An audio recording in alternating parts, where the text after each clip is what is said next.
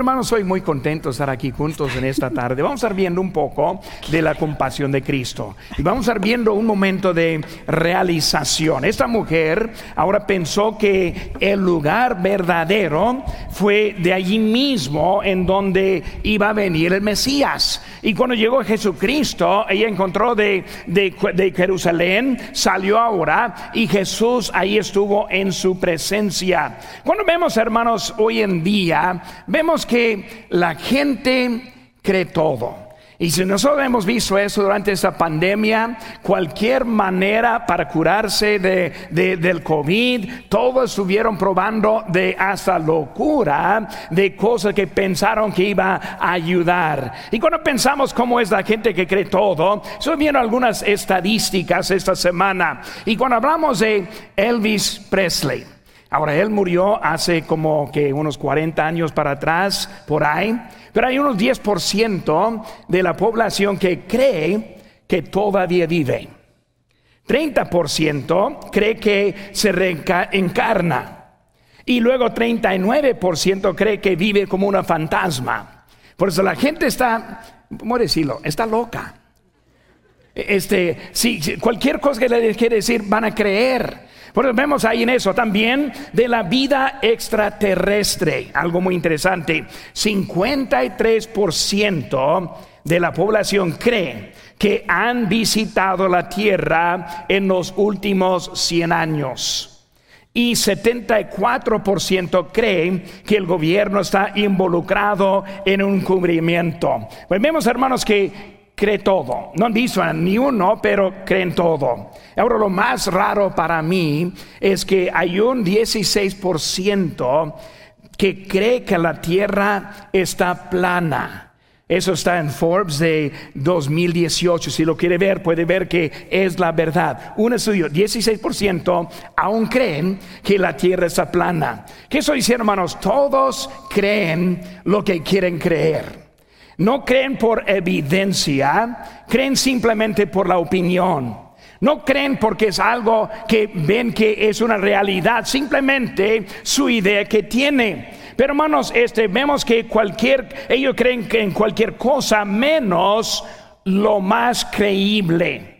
Cuando hablamos en esta tarde, vemos que con tanta evidencia de la palabra de Dios, tanta evidencia de las profecías cumplidas, cuánta evidencia de lo que Dios ha dicho y que es la verdad, solo 20% de la población cree que la Biblia es la palabra de Dios. En Gallup dice eso. Solo 58% de los cristianos profesantes creen que la Biblia es inspirada por Dios. Yo no entiendo cómo puede ser cristiano si no cree que la Biblia sea de Dios. ¿En qué está basando su creencia en ser un cristiano? Y luego 81% de la población cree en la existencia de Dios. En los 1960 anduvo como a 98%. Pero vemos, hermanos, que el mundo cree, pero en lo que es el más evidente, no cree. La historia que vemos en esa tarde es de una señora buscando propósito en su propia vida. Y cuando encuentra a Cristo, todo cambió. Ella había probado muchas relaciones maritales a tener paz en su vida cinco veces. Cinco veces probó tener un marido y ninguno funcionó. Ella estuvo probando en ese momento una relación fuera del matrimonio, tratando de encontrar propósito en su vida. Pero en Cristo encontró algo diferente que había visto en su vida. En esta tarde quiero traer un mensaje a la persona que está cansada de la rutina en que andan viviendo. Esta señora estuvo cansada Llegó y ahora algo diferente que le, puso propósito en su vida. Por eso vamos a estar viendo un poco acerca de esta realización que ella encontró de la vida completa en Cristo. Ahora tenemos la nota ahí en la mano y vamos a estar ahora contestando y llenando los espacios. Quiero que pongan atención y piensen un poco en su propia vida y qué le falta para tener esa vida completa en Cristo. Número uno, vemos una samaritana perdida. Una, una, samaritana perdida. Esta, esa samaritana llegó a sacar agua y vemos que ella es una condición este, perdida. La tristeza, vemos hizo a la tristeza de la soledad de la soledad. Vemos ahí en versículo número 6, dice, estaba allí el pozo el de Jacob. Entonces Jesús, cansado del camino, se sentó así junto al pozo. Era como la hora sexta. Vino una mujer de Samaria a sacar agua. Ahora vemos que esta persona estuvo ahí sola en ese momento. Samaria fue una provincia de Israel. El mapa que está aquí atrás, vemos en el, en el rojo lo que era Samaria dentro de eso. Ahora Samaria fue, consisto de, de los diez tribus del reino del norte, recordando que después de Salomón se dividió el reino en dos partes. Diez tribus eran las tribus de Israel que se hizo la Samaria y también de Judá y Benjamín que estuvo en los otros dos. Vemos hermanos que los dos, los dos reinos este, eran los que estaban allí este, con, con Judá y ben, ben, ese Benjamín. El lugar, hermanos, también como vemos aquí, cuando están esos lugares, Sicor ahí está, de este de Samaria, vemos en rojo el camino que usaron los, este, los judíos para cruzar y para ir al norte. No pasaron por Samaria. Ellos no querían andar con ellos. Porque cuando vemos aquí en nuestra historia que Cristo dijo, es necesario que pasa ahora por Samaria. En realidad casi fue el contrario, porque para rodearlo ocupó mucho más tiempo y mucho más esfuerzo, pero eso diciendo que era momento para caminar eso. Caminaron ellos lejos para no pasar por allí. Los samaritanos ese fueron descendientes también de las tribus. Todos los reyes de Israel, cuando uno estudia la historia de ellos, todos sus reyes eran reyes malos, paganos entró mucha idolatría hasta que Judá entró y, y, peleó en contra de esas tribus por su maldad en donde estaban. Por eso fue una distancia entre los dos fueron rechazados por las tribus. Vemos, hermanos, ellos ahora vino al pozo de Jacob. Aquí es el pozo que dice que es ese pozo en ese lugar que está. El pozo fue excavado en el año 1730 antes de Cristo y todavía existe. Esta mujer vino para sacar agua. Por eso, cuando vemos, hermanos, su soledad, vemos en la hora que llegó. Para sacar agua, todas las mujeres salieron temprano de mañana, antes del sol, para poder sacar el agua y luego llevarla a sus hogares. Pero vemos que esta mujer no salió en las mañanas, sino a la hora sexta. La hora sexta es como mediodía. La primera hora del día con los judíos es como las seis de la mañana y por llegando como la sexta hora ya está como mediodía. El sol ya bien salido otras no van a salir sacando. Jesús está llegando, se sienta allí y luego la única mujer está llegando porque ella estuvo en ese momento rechazada por los demás. Ella estuvo en el tiempo de que nadie estaba. El pozo quedó como una milla fuera de la ciudad del pueblo y por eso cuando salieron, salieron a sacar agua y lo volvieron a su lugar. Vemos, hermanos, una razón por lo cual que era una señora sola. Versículo 17. Dice, respondió la mujer y dijo, no tengo marido. Jesús le dijo, bien has dicho, no tengo marido. Porque fue rechazado cinco veces. Uno se supone que probablemente estuvo robando esposos de otras mujeres. Era una mujer con mala fama una mujer que andaba con muchos hombres. El que tenía ahora ni fue uno de los cinco anteriores. Volvemos, hermano, que fue rechazada por la conducta de vida que ella tenía. Vemos, hermano, versículo número 28, cuando dice, entonces la mujer dejó su cántaro y fue a la ciudad y que dijo a los hombres. No, no dijo a las mujeres, sino dijo a los hombres. Ella era más conocida a los hombres que a las mujeres. ¿Por qué está viendo con ella? Una mujer de mala reputación, una mujer rechazada por las demás mujeres, ninguna tenía confianza en ella. Y volvemos que esta mujer ahora está saliendo a sacar agua solita en ese día, con el sol pegando, porque ahí andaba en eso.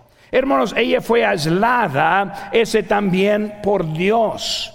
En versículo número 20, nuestros padres adoraron en este monte y vosotros decís que en Jerusalén es el lugar donde se debe adorar. Jesús le dijo, mujer, créeme que la hora viene cuando ni en este monte ni en Jerusalén adoraréis al Padre. Vosotros adoráis lo que no sabéis. Nosotros adoramos lo que sabemos porque la salvación viene de los judíos. Él está explicándole que el Mesías, quien fue él, llegó de los judíos, que fue el Dios verdadero, y ellos en equivocación en la forma que estuvieron adorando. Hay muchos que andan muy sinceros en su forma de adorar.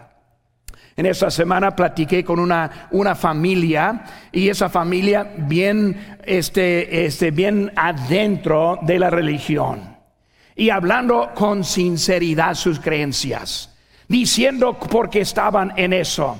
Pero saben que hermanos, toda la sinceridad, sinceridad no altera la verdad de uno. Y lo entendemos cuando vemos una persona inconversa. Pero ¿cuántas veces nosotros somos culpables de lo mismo en nuestras vidas? Pensamos que estamos bien cuando no estamos bien. Pensamos que andamos en buen camino cuando andamos en mal camino que nosotros no entendemos este, la diferencia entre el pecado y no vivir el pecado. Por eso en su forma de pensar pensó que estaba bien, pero en realidad fue rechazada por la conducta que tenía. Vemos hermanos también la condición de la humanidad. Y cuando pensamos ese mundo, vemos que Dios ahora rechaza ese tipo. Dice en Isaías 59.2, pero vuestras iniquidades han hecho división entre vosotros y vuestro Dios. Y vuestros pecados han hecho ocultar de vosotros su rostro para no oír. Está diciendo que cuando vivimos apartado de Dios, vivimos en el pecado, vivimos en la desobediencia, ya no oímos de Dios.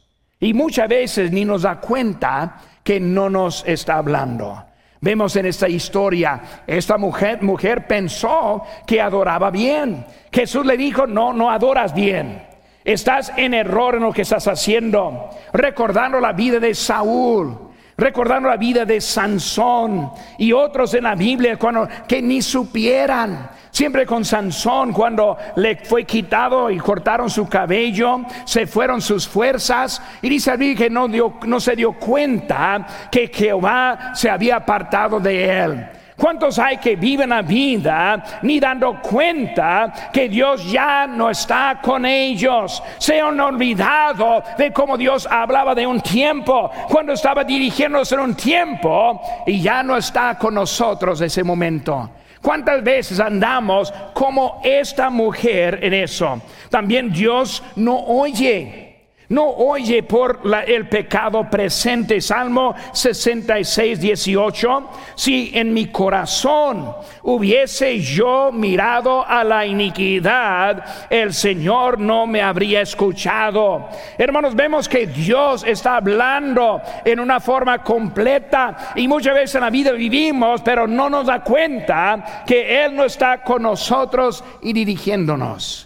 Y muchas veces llegamos a la vida trabajando en nuestras propias fuerzas. Y puede ser que estamos haciendo lo correcto en la vida. Puede ser que estamos sirviendo a Dios, pero si no estamos sirviendo de Él y la fuerza de Él, estamos este, perdiendo lo que Dios tiene para nosotros. Sí, sobre hermanos. Vemos ahora también la falta de sabiduría la falta de sabiduría, la tristeza de su soledad y ahora la falta de la sabiduría. Esta mujer ahora está dando una opinión. Cuando hablamos de ella, vemos cómo era esta mujer.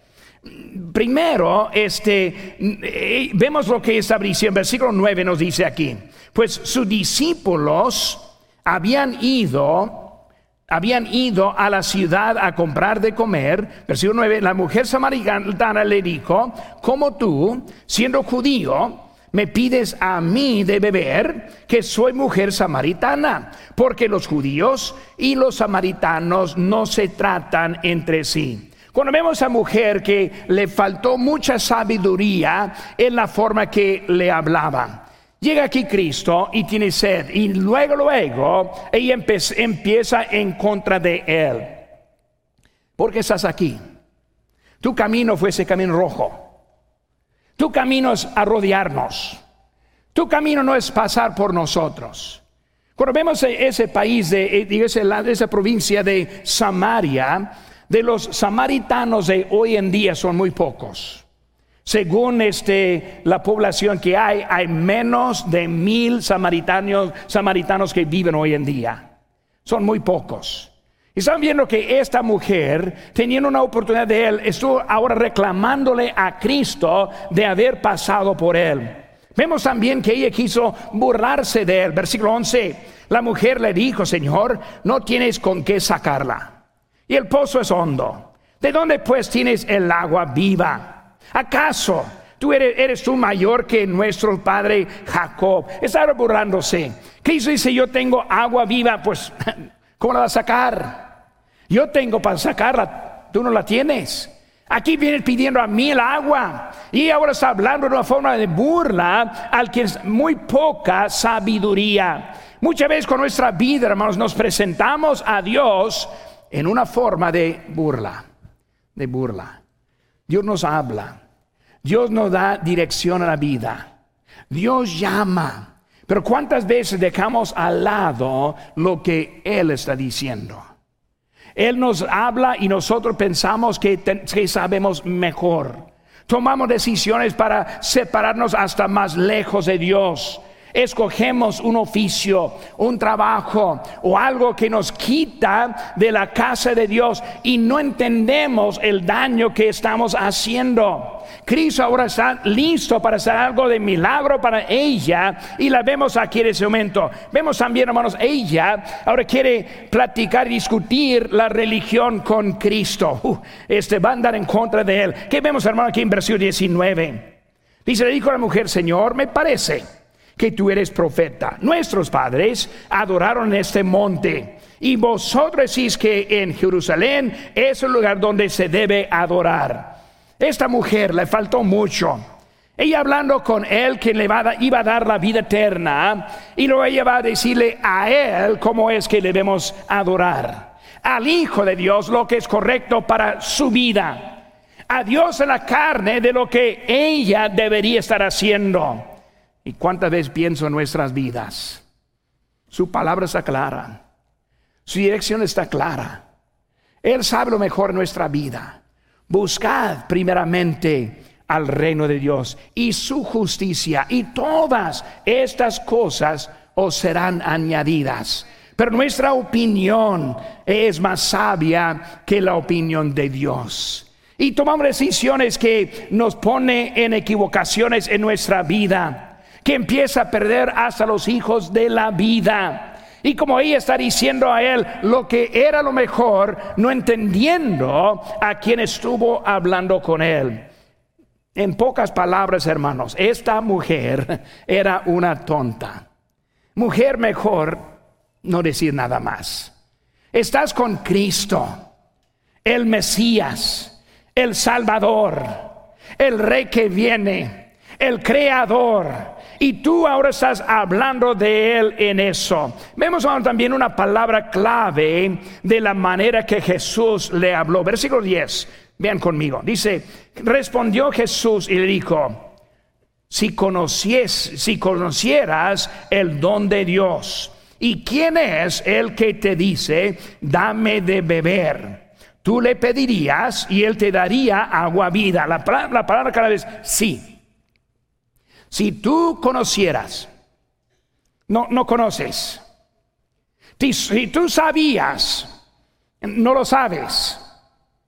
Si tú escucharas, pero no escuchas, tu boca sigue hablando. Una vez estuve aconsejando una, una pareja, este, esa pareja hablando con ellos, pues la persona, la, la, la mujer siguió hablando y hablando y hablando y lo reclamándole a él en todo. Y le dije, pues, una, sugerencia ahora, vamos a empezar aprendiendo cómo escuchar. Ese momento no hablar, sino escuchar. Y si escuchamos, podemos aprender mucho más. Pero muchas veces no, no escuchamos porque así hablamos. Después de escuchar a esa mujer, mujer, si, si tú conocieras, ¿quién es? Es Él. Él quiere estar presente con usted este momento. Si tú conocieras, tú no sabes quién es. Tú piensas que tienes lo correcto para tu vida cuando el que sabe todo está delante de ti. Cuando tú piensas que lo que es lo correcto en cómo andar y conducir la vida es Él que está diciéndole en ese momento. Pero no lo conoció en ese momento. No conoció quién era esa, esa persona. Y Él habló ahora de Él mismo. Otra vez vemos la frase yo soy, ahí en versículo 26. Jesús le dijo, yo soy. Letras mayúsculas. Vemos que Él está hablando del yo soy, del que soy. Yo soy del Antiguo Testamento. Jehová en la carne en ese momento. Tú no sabes porque no estás escuchando quién es. Él está diciendo, yo mismo soy esa agua viva. Bueno, lo que no sabe es lo que envía muchos al infierno. Hay muchos que pierden su alma simplemente porque no saben. Escuchan, pero tienen pretextos, tienen razones. Quieren decir lo que es mejor para ellos. En Hechos 16, 30 dice, y sacándolos, les dijo, señores, ¿qué debo hacer para ser salvo? Ellos dijeron, cree en el Señor Jesucristo y serás salvo tú y tu casa. Y le hablaron la palabra del Señor a él y todos los que estaban en su casa. Hermanos, vemos que Cristo está diciendo, Él quiere hablarnos, pero muchas veces estamos tan parados en nuestras opiniones y en nuestras decisiones, en lo que vamos a hacer mañana y en este año y la semana que entra, que ni podemos parar para escuchar a Cristo. Esta mujer va a encontrar una transformación porque en un momento ya no habló.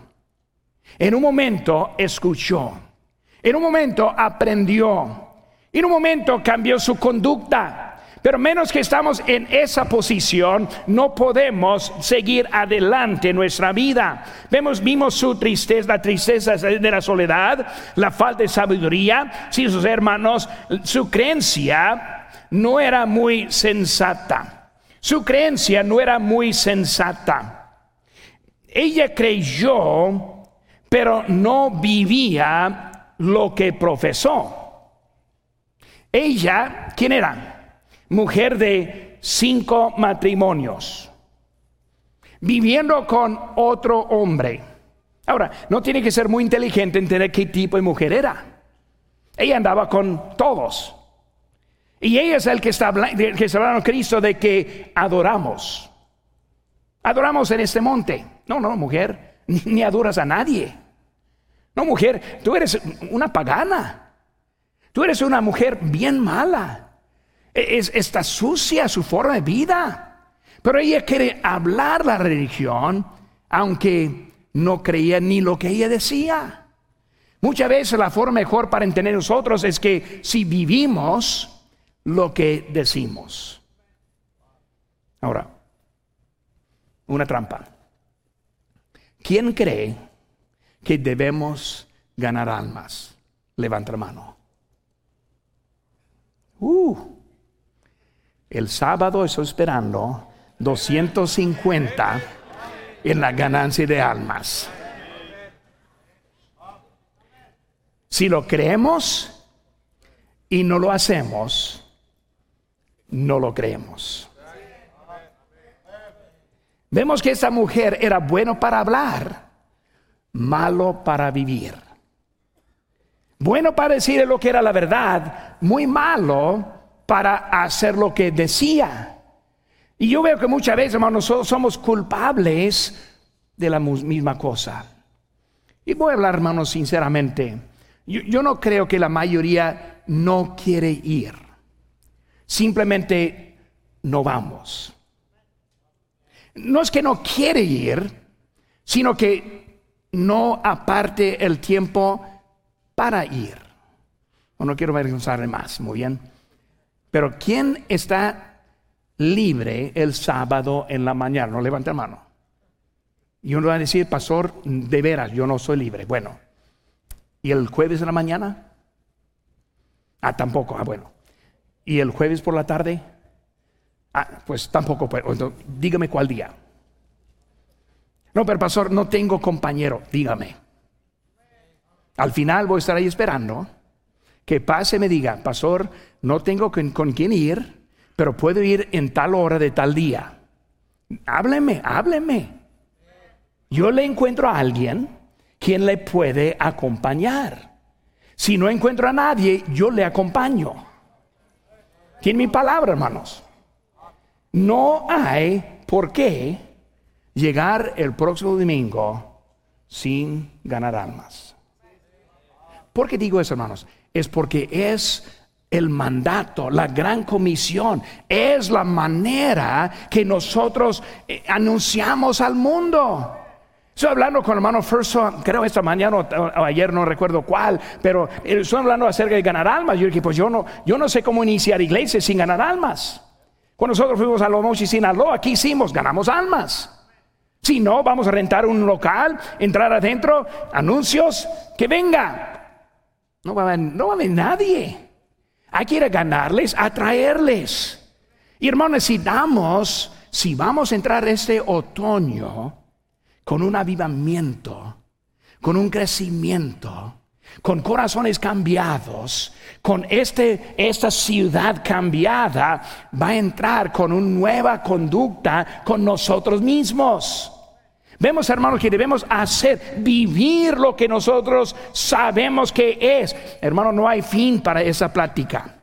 Yo puedo andar ahora dos, tres horas, llegando cosa tras cosa. Si lo crees, si lo creemos, porque no lo hacemos, no sé. Si cree que pecado es pecado, sí, porque peca. Bueno, si cree que obediencia, es necesaria, sí, porque está en desobediencia. Si cree que asistencia el, miércoles es necesaria, sí, porque no vamos. Podemos seguir, hermanos, vez tras vez tras vez. Llegamos en una rutina como esta mujer, llegando al pozo, hablando con Cristo, puras tonterías, porque ella no, ni está haciendo lo que ella creía creencia, su creencia. Por eso, hermanos, este, la palabra de Dios es, ya es decidida. El mandato ya es completo. No nos falta nada de lo que hay fuera de la palabra de Dios. Dice la Biblia en Salmo 119, 19, 89. Para siempre, oh Jehová, permanece tu palabra en los cielos. Siente lo que dice, hermanos. No simplemente guardado, sino permanece en la, en la verdad que es la verdad. Para siempre. Gracias a Dios por eso. Estoy tan contento que servimos a un Dios que no cambia. Que el año que entra, dice, ah, bueno, voy, a tirar eso de la salvación y vamos a poner otra cosa en lugar. No, todo siempre es igual. Creemos en un Dios inmutable que nunca está cambiando. El camino ya está decidido. Hechos 4:12, en ningún otro hay salvación. Porque no hay otro nombre bajo el cielo dado a los hombres en que podamos ser salvos. Esa familia católica con quien hablé esta semana, hablé de ese texto. ¿Sí creen esa imagen? Que la tuve en la mano.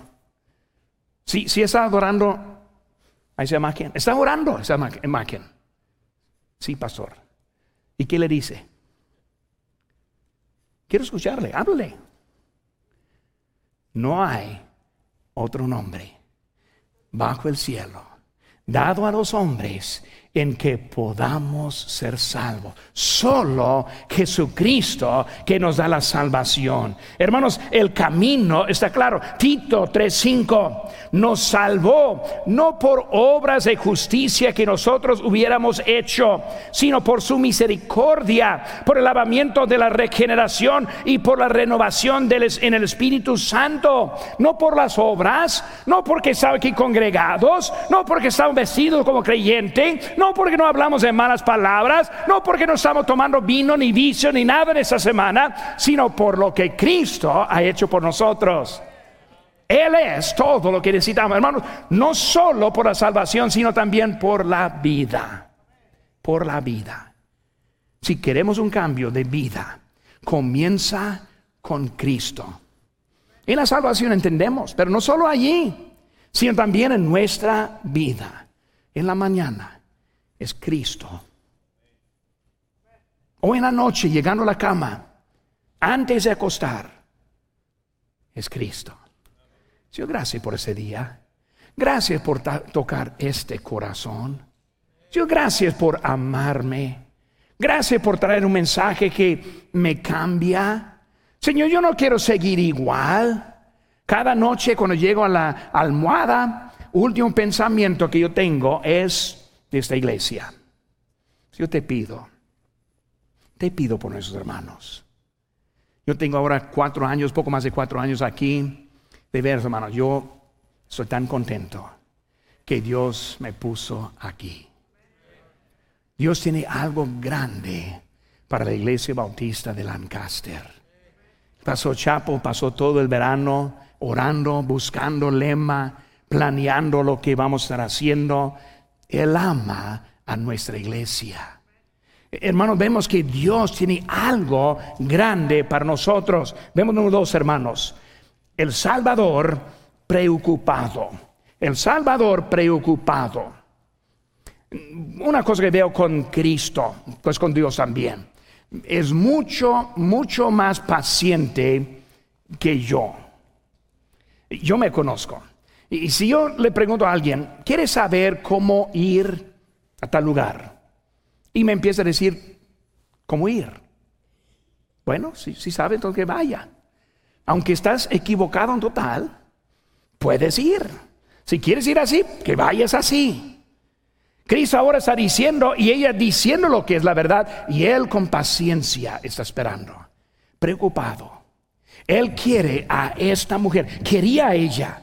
Vemos, hermanos, la misericordia derramada, en A, de misericordia derramada. La frase que vemos, hermanos, era necesario pasar por Samaria. Hermano, puede poner su nombre allí cada uno. Era necesario pasar por hermano Puentes, hermano Urquilla, hermano Miguel, hermano, etcétera, etcétera. Hermanos, era necesario. Dios en su misericordia pasó en nuestras vidas. Nunca ha pensado que no nacimos en Irak, en Irán, en Rusia, en Ucrania. No nacimos en lugares como Egipto, como punto cinco de un por ciento es, los que son creyentes. Dios nos puso y pasó por nosotros. Era necesario su misericordia. No hay ni una razón en este mundo que yo no soy uno de los que está tirado en la calle en su vómito con el licor, que no tiene hogar en esta noche. Dios en su misericordia. Era necesario pasar por Samaria. Otros no. Los demás rodeando, los demás no quisieran pasar. Mejor que ellos mueren en sus pecados. Son descendientes de rebeldes. Vamos a dejarles así como están. Gracias a Dios por su misericordia. Todos, hermanos, dijeron lo contrario. Era necesario más bien no pasar por Samaria. Era lo más importante, rodearla mejor. La gracia de Dios es el favor inmerecido. La justicia de Dios demanda que muramos, e, e, ese que muramos por nuestros pecados. Si, si Dios nos va a ponernos justos, vamos a morir. Pero su misericordia él fue a la cruz por nosotros, porque la paga del pecado es muerte. Amigo, hermano en Cristo, su pecado demanda su muerte. La justicia de Dios es que usted pague por su pecado. La paga del pecado es muerte, más la dádiva. ¿Qué significa dádiva? Un regalo. No lo merecemos. No lo podemos hacer. La dádiva de Dios es vida eterna. Cristo está llegando. Necesario, necesario pasar por su vida en esa tarde. Escuchen bien. Si no conoce a Cristo, es necesario que pasemos por usted. Necesario que escuche el Evangelio. Necesario que se arrepiente de su pecado. Necesario que reciba a Cristo como su Salvador. ¿Para qué? Para que tenga la vida eterna. Vemos que Él está derramando su gracia, su misericordia a esta mujer. Ella, hermano, no merecía la gracia de Jesús como nosotros tampoco merecemos la gracia de Dios.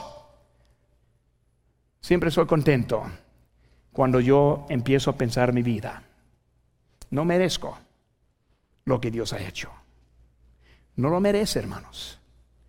Los que piensan que están pasando por tiempo difícil, de veras, comparando con la vida eterna, no es nada.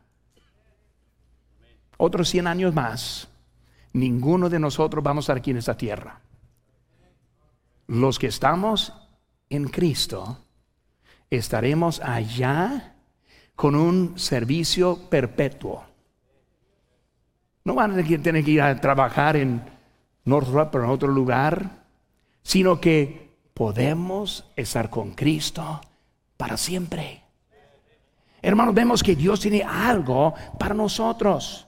Vemos también, hermanos, su paciencia demostrada, inciso B, su paciencia en la necesidad de otros, su paciencia en la necedad de otros su paciencia con la necedad de ella, la necedad mía, la necedad suya, siempre diciendo a Cristo lo que es mejor para la vida, siempre diciendo a Él lo que debe tener, siempre pidiendo más bien, reclamando en su necesidad, la necedad. Pero en su misericordia y su paciencia en ese momento su paciencia, versículo 11. La mujer le dijo, Señor, no tienes con qué sacarla. El pozo es hondo. ¿Acaso eres mayor que nuestro padre Bueno, mujer, sáquela. Adelante. Yo te quiero decir cómo puedes tener mejor vida, pero no me escuchas. Necia, necia. Como nosotros, diciendo a Dios, el omnipotente, el omnisciente, cómo debemos vivir aquí. Lo que necesitamos en esta vida. Que estamos aquí vivos es más que merecemos en esta noche. Gracias a Dios por su paciencia hacia nosotros. Vemos en Apocalipsis 3:20, dice, aquí yo estoy a la puerta y llamo. Si alguno oye mi voz y abre la puerta y entra a él, cena él con él y él conmigo, llamo, oiga, abre la puerta, aquí estoy, oiga, no siga igual, aquí estoy. Está llamando y llamando y llamando. Si alguien quiere abrir la puerta, Él está dispuesto a entrar. Cenaré. ¿Qué van a cenar? Yo no sé. Hamburguesa, yo no sé. Pero cuando dice cenar, me gusta. Él quiere estar con nosotros. Él está esperando con paciencia. Nuestra vida va equivocada en muchas formas, pero Cristo ahí está con paciencia. No debemos cansarnos cuando oramos por los inconversos. Dice bien Gálatas 6:9, no nos cansemos pues de hacer bien porque a su tiempo segaremos si no desmayamos. Paciencia. Señor, salva salva a mi tío, salva a, mi vecino, salva Señor. Y no cansen en pedir a Dios su paciencia, su paciencia para con nosotros. Vimos, hermanos, su misericordia derramada, paciencia demostrada y su regalo designado. Su regalo designado. Versículo 13. Respondió Jesús y le dijo, cualquiera que bebiere de esta agua volverá a tener sed. Mas el que bebiere del agua que yo le daré no tendrá sed jamás, sino que el agua que yo le daré será una, en él una fuente de agua que salte para vida eterna. Y ahora dice, la mujer le dijo, Señor, dame esa agua. Cristo está diciendo, el que el que tomar, el que bebiere.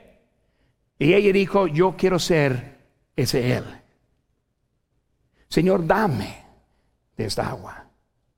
El Señor tiene lo que, que nos falta en nuestra vida, pero no dependemos de Él. No le esperamos a Él. No le pedimos a Él la dirección. Vivimos la vida la misma manera y siempre volvemos igual. Pensamos que, que, Él no puede cambiar en realidad. ¿Él qué? ¿Él qué confía en Él? ¿Él qué le pida a Él? ¿Él qué deje a Él que entre? Él está diciendo es algo para esa señora en ese momento. Tomar agua vida. Es un hecho designado para ella. Si no la toma, no encontrará la vida eterna. El efecto de su decisión fue un efecto permanente, la vida. Número tres, hermanos. Número uno fue una samaritana perdida, un salvador preocupado. Y ahora número tres, la salvación permanente. La salvación permanente. Qué bueno. Cuando Cristo salva, salva para siempre. Si alguien dice que puede perder su salvación, entiende eso, es un mentiroso. La salvación es permanente. Se llama vida casi eterna. ¿Es lo que dice? No. ¿Vida qué? Eterna. Pero si, no, si la pierden, no es eterna, es casi, casi eterna. No es vida eterna. Hermanos, vemos que esa salvación permanente hizo unas cosas. Vemos inciso, el inciso A, un cambio de actividad. Un cambio de actividad. Jesús le dio la información necesaria. En versículo 26, Jesús le dijo, yo soy el que habla contigo.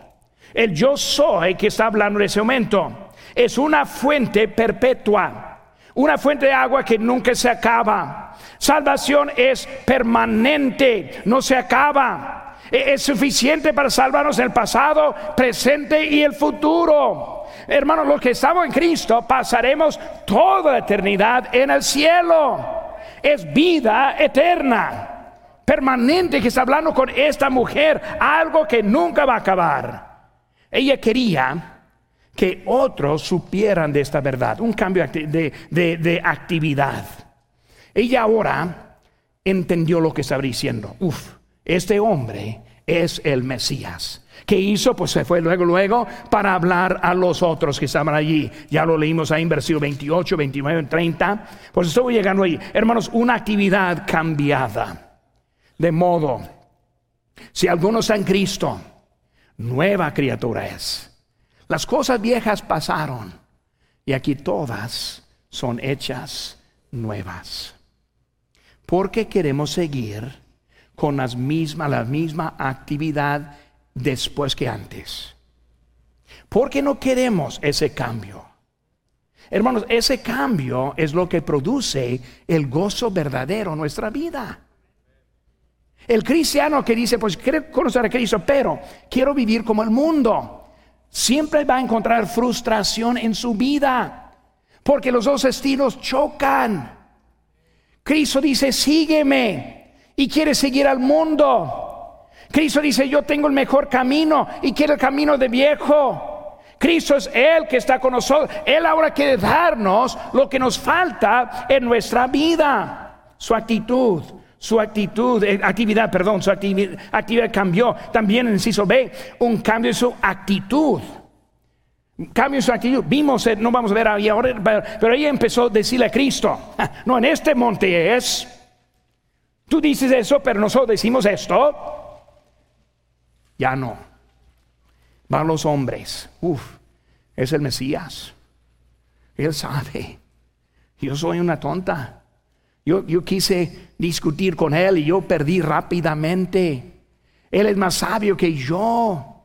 Él sabe mejor mi, mi vida que yo lo sé. Cambio de actitud en nuestra vida, Señor. Te pido que me ayudes a entregar mi voluntad a ti, Señor. Que tú me diriges. Que tú, Señor, me ayudes ir a ganar almas en esta semana, ir a hablar con mi vecino en esta semana, ir a hablar con mis amigos en esta semana, ir a traer algunos del trabajo en esta semana. Señor, yo, yo te entrego mi vida para un cambio verdadero. Dios nos quiere usar en una manera tan maravillosa, pero no lo entendemos. Una historia de esa farmacia Eckerd Drugs. Eckerd Drugs este fue iniciado por un señor, se llamaba Jack Eckerd. Y él fue salvo en el año 1988. Cuando fue salvo, Dios le cambió. Y él tenía, a ver cuántas, cuántas tiendas él tenía, como 1700 farmacias en ese tiempo. Y luego cuando él entró en una de sus farmacias, pasando a las revistas, se notó que había pornografía en las revistas. Y él dijo que, ¿qué, es eso que está aquí? No, siempre ha estado. Y él teniendo el Espíritu Santo en su vida sabía que era mal. Y él dijo, vamos a quitarla de, las, de los sucursales. Ninguno puede tener la pornografía. Pero Señor, no sabes que ganamos 3 millones de dólares anuales por solo esas revistas. Si las quitamos vamos a perder tanto en nuestras tiendas. Ni modo, sáquelas. Las sacaron. Y luego la historia dice que empezó a ganar mucho más después de eso que lo que perdió. No solo eso, sino que el, jefe de 7-Eleven se notó lo que pasó con Eckert. Y decidieron, eso está mal también. Y luego afectó a él hasta que también él dijo, ninguno más, vamos a tener nuestra tienda. Y la sacaron no de 1700, sino, tengo mis números aquí, pero no lo puedo recordar, 11 mil tiendas de 7-Eleven, que también siguieron la misma onda que él. Muchas veces, hermano, pensamos que nosotros no podemos hacer nada. Mi vida es mi vida. No puedo vivir bien, no, importa. Si yo sigo igual, no sigo igual, no importa, hermanos, importa lo que nosotros hacemos para Dios. No lo hizo Eckert para los demás, para él mismo, que afectó a muchos más. Hermanos, esta señora vino, encontró a Cristo, le habló, tuvo paciencia, le salvó.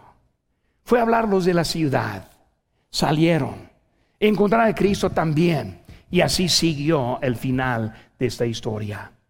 Hermanos, el destino se cambia. Su actitud cambió, un cambio de actitud, inciso C, su otro destino de su alma. Primeramente ella vio un judío en versículo 9. Y luego en versículo 11 vio un Señor. De, un, este, de un este, judío, de un señor. Y luego en versículo 19 vemos el, el profeta. Vemos que ella reconoce a Cristo en versículo 29. Algo cambió en su dirección. Este judío, no, ahora es el profeta. Este judío, no, ahora es mi Señor, es el Cristo, es el Mesías. Cambio de alma, cambio de destino. Ahora está en destino, está destinada para ir al cielo. ¿Cómo está bonito ver lo que quiso hacer con nuestras vidas? Romanos 19, que si confesares con tu boca que Jesús es el Señor y creyeres en tu corazón que Dios le levantó de los muertos, serás salvo. Cristo por nosotros.